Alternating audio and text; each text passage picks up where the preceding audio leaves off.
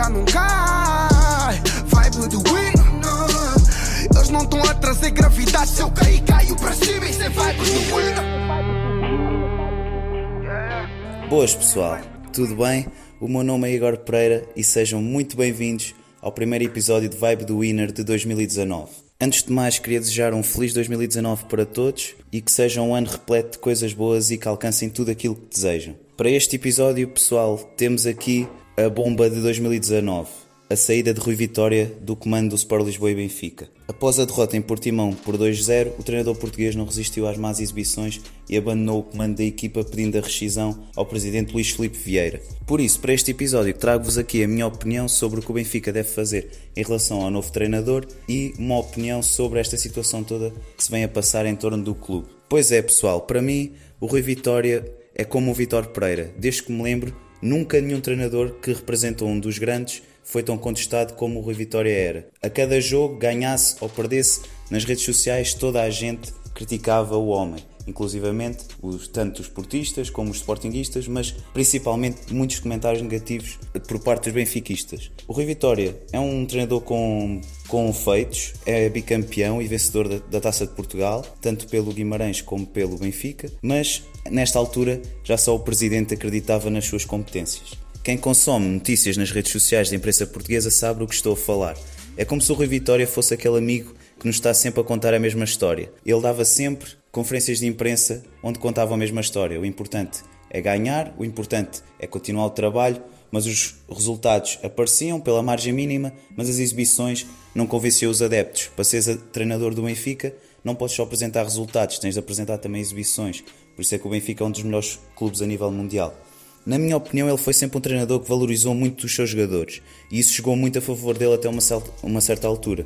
Mas quando começou com aquela história dos rácios, das vitórias na Champions, que era o treinador com mais rácios na Champions, e que eu num dos episódios uh, esmiucei esse rácio e verificava-se que não, tinha um recorde pior que o de Jorge Jesus, começou a autovalorizar-se em, termos, em tempos de contestação e as pessoas perderam a confiança nele, tanto os adeptos como, como os, os, representantes do Benfica, até que o Luís Filipe Vieira pensou em despedi-lo, mas sobre aquela história peculiar uh, acabou por não o fazer. Ou seja, fica aqui a minha tese: o, treino, o presidente do Benfica era a única pessoa que acreditava nas suas competências. Eu comparo muito ao Vitor Pereira, porque ele, neste caso o Rui Vitória, chegou ao Benfica em condições idênticas, chegou já como um treinador contestado. O Vitor Pereira era o tal adjunto do André Vilas Boas e ele foi o copiador do Jorge Jesus. Muitos o criticaram, nem todos ficaram convictos das suas capacidades, apesar dos dois títulos conquistados nas duas primeiras épocas.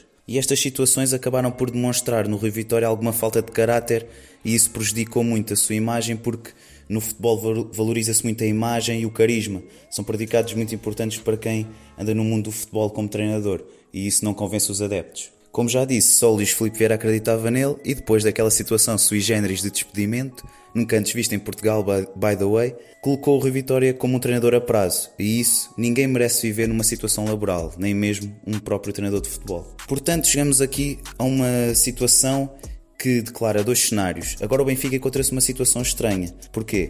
Porque precisa de um treinador que aposte na formação, porque o Benfica é um clube vendedor e precisa de valorizar os seus ativos. Ativos estes como João Félix, Rubem Dias, Jetson, Yuri Alfa e o próprio, num nível mais futuro, J. Felipe. Mas também precisa de um treinador motivador que aposte no, rendimento dos reforços que foram bastante caros e algumas renovações de jogadores já inseridos no plantel, como são os casos do Gabriel, do Ferreira e do Castilho, e o Conti, que são os reforços, e o próprio Rafa, que foi um jogador que a nível monetário foi um grande investimento, e o próprio Sálvio, que está nos mais bem pagos do plantel. E isto tudo são jogadores para posições muito idênticas.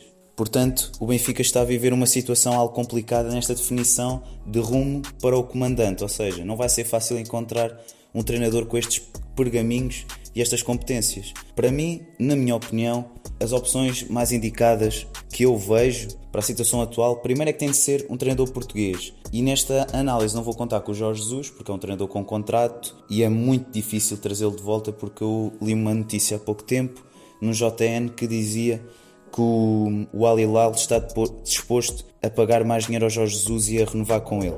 Por isso, as minhas opções são Luís Castro, o Abel Ferreira do Braga e o Vitor Pereira do Xangai. E agora, um a um, vou dizer-vos a minha opinião acerca destes três treinadores. Em primeiro lugar, o Luís Castro, penso que é um treinador com muita experiência com jovens, o que é indicado para aquela primeira situação que eu disse há pouco. É um treinador respeitador e respeitado por muitos, por quem anda no futebol, quem acompanha as conferências de imprensa do treinador, dos treinadores em Portugal eh, sabe que é um homem que muita gente respeita e também os presidentes têm muito dão muito valor a este, a este treinador. E outra situação que joga a favor de Luís Castro é que trabalha em 4-3-3 e é um, um desenvolvimento já, já preparado nos jogadores do Benfica que estão habituados ao 4-3-3 que o Rui Vitória implantou desde há duas épocas. Uh, o Luís Castro também uh, é um treinador português, que neste caso é muito importante para o resto da temporada, porque o Benfica precisa de um, um treinador estrangeiro agora, podia complicar um pouco o que seria a comunicação com os jogadores da formação e com os restantes jogadores portugueses inseridos no, plantel que não são da formação, como o Rafa ou mesmo o André Almeida. No entanto, também existem pontos que não jogam a favor de Luís Castro para suceder a Rui Vitória e esses são. Não tem experiência nas grandes decisões, é um treinador que sempre, apesar de ter a segunda liga uh, conquistada pelo Futebol Clube do Porto B, é um jogador que, em termos de decisões de grande nível, nunca demonstrou ser um, um treinador muito apto. No entanto, quem treina os pequenos, ditos pequenos em Portugal, nunca pode demonstrar isso. Portanto, isso acaba por ser um fator que provavelmente o, o Luís Filipe Vieira não ia ter muito em consideração mas não deixa de ser um ponto válido. E o outro, que é o mais forte, que é o passado ligado ao Clube do Porto.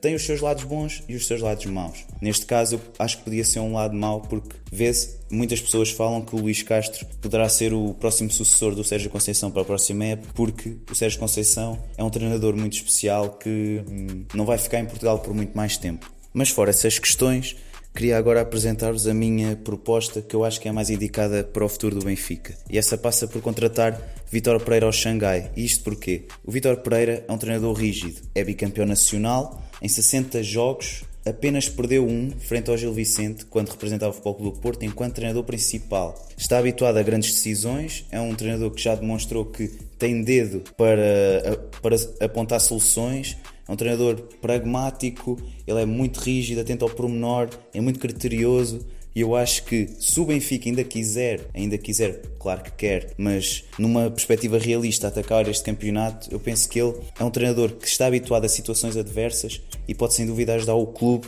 a conseguir melhores resultados. Porém, tem o tal ponto fraco que anunciei também com Luís Castro, que era o passado ligado ao Futebol Clube do Porto e as más memórias que este treinador traz ao, ao Luís Filipe Vieira. No entanto, negócios são negócios e qualidade é qualidade e o Vitor Pereira já demonstrou ser um treinador com muita qualidade porque já passou em vários clubes onde ganhou vários títulos, no Olympiacos, no Porto, no Xangai e também já fez uma excelente temporada ao serviço do Santa Clara. Um, o problema dele é que está pouco habituado a trabalhar com jovens. No tempo que trabalhava no Porto, treinou jogadores já com provas dadas, jogadores Jackson, João Moutinho, uh, Hulk, uh, mas também potenciou muitos talentos, como neste caso não foi um talento que emergiu muito, mas o Kleber surgiu em bom plano no Porto, uh, potenciou o Danilo, o Alexandro, Jackson Martinez, quando chegou era um bocado incógnita, mas era um jogador que o Vitor Pereira já ambicionava há vários anos e por isso ele está habituado a esta coisa que se chama no futebol lapidar diamantes ou seja, aquele segundo fator que eu apontei à situação do Benfica que é valorizar os ativos mais bem pagos e jogadores com mais valor de mercado. Outra opção que anunciei anteriormente era o Abel Ferreira do Braga. Vi que o presidente do Vitória de Guimarães, num tom provocatório, disse que o Benfica estava interessado no Abel, mas o Abel vi que deu pouca conversa. No entanto, podia ser um treinador interessante, mas não é aquele treinador que para mim me enche as medidas. Não vejo grandes qualidades no Abel, no entanto, consigo perceber que ele é um treinador motivador de homens e isso podia ser muito bom para o que para os, os jogadores que precisam de valorizar, como o caso do Gabriel, do Ferreira, do Castilho. Vê-se que é um treinador que não desiste de nenhum jogador e, e, os motiva para serem melhores dia após dia. O Abel acaba por ser um treinador que trabalha em 4-4-2, o, o que poderá ser indicado. Isto porquê? Porque o Benfica tem um plantel ideal para jogar nesta, nesta disposição tática. Ele é um treinador que trabalha muitas dinâmicas, gosta muito de falar disto, das dinâmicas nas conferências de imprensa, e o 4-4-2 penso que é a tática indicada para o tipo de jogadores que o Benfica tem à disposição. Uh, no entanto, é um treinador que não aposta muito nos jovens, tem todos os jogadores que tem à disposição são jogadores com provas dadas. O miúdo do europeu de sub-19, Trincão, ainda não apostou muito nele. O Chadas é um jogador que está lesionado, acabou por apostar nele, mas na época passada começou a deixar de contar com ele, por isso não sei se é o treinador ideal para trabalhar com jovens. E também é um treinador que ainda não tem provas dadas concretamente ao nível das grandes decisões.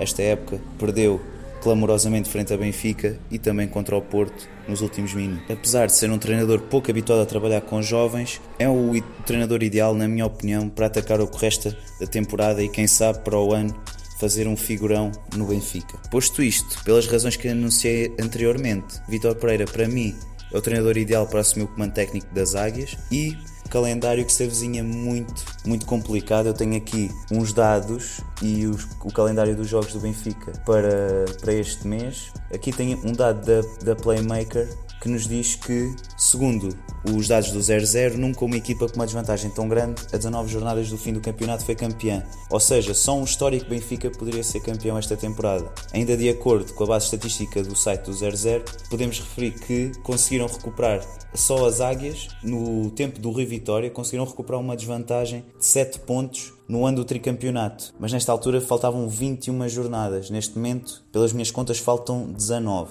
O Benfica, a 7 pontos do líder de, do Campeonato Português, com 19 jornadas a faltar para o final, nunca conseguiu uh, chegar a campeão. Temos aqui só uns dados estatísticos a título de curiosidade. Foram campeões com 7 ou mais pontos de atraso, o Sporting, em 99-2000, onde faltavam 27 jogos para o final, tinha menos 7 pontos. Em 2000-2001, a maior desvantagem de 8 pontos do Boa Vista faltavam 22 jornadas e o Benfica em 2015-2016 faltavam 21 jornadas e tinha menos 7 pontos. O Benfica agora vai ter um calendário muito difícil neste mês de janeiro. Uh, vai defrontar o Porto para a taça da Liga. Tem agora o jogo em casa com o Rio Ave, esta data. Uh, o Benfica, à hora que eu estou a gravar o podcast, falta meia hora para entrar em campo frente ao Rio Ave. Uh, vai ter este jogo com o Rio Ave em casa, desloca-se ao Santa Clara e recebe também o Sporting daqui a muito pouco tempo e o Porto e pode ter uma final inclusive da Taça da Liga. Um, são tempos conturbados para o Benfica, mas se eu penso que se há treinador que possa virar o rumo dos acontecimentos é o Vítor Pereira. Penso que ele tem tudo para, para conseguir vingar ao comando do Benfica. Não importa o passado, penso que o Vitor Pereira é um, é um, treinador muito criterioso, muito vai ao pormenor, é um treinador que trabalha muito bem. A transição defensiva, penso que é o que o Benfica precisa de fazer, porque tem bons defesas, simplesmente não estão a render o que se esperava. E pronto, e acho que o Rui Vitória uh, terá como seu sucessor Vitor Pereira. Penso que para Luís Filipe Vieira seria a melhor decisão a tomar. E é isto, malta. Este episódio foi dedicado exclusivamente ao Benfica. Penso que os benfiquistas possam ter um, um olhar mais atento às minhas opiniões. Digam o que se concordam comigo nas DMs nas redes sociais, no meu Instagram em Igor Go Pereira e sigam o meu podcast no Spotify, no iTunes e no SoundCloud, que é onde eu tenho alojado o meu podcast Vibe do Winner. E é isso, pessoal. Fiquem bem, bom 2019 para todos e fui. Obrigado.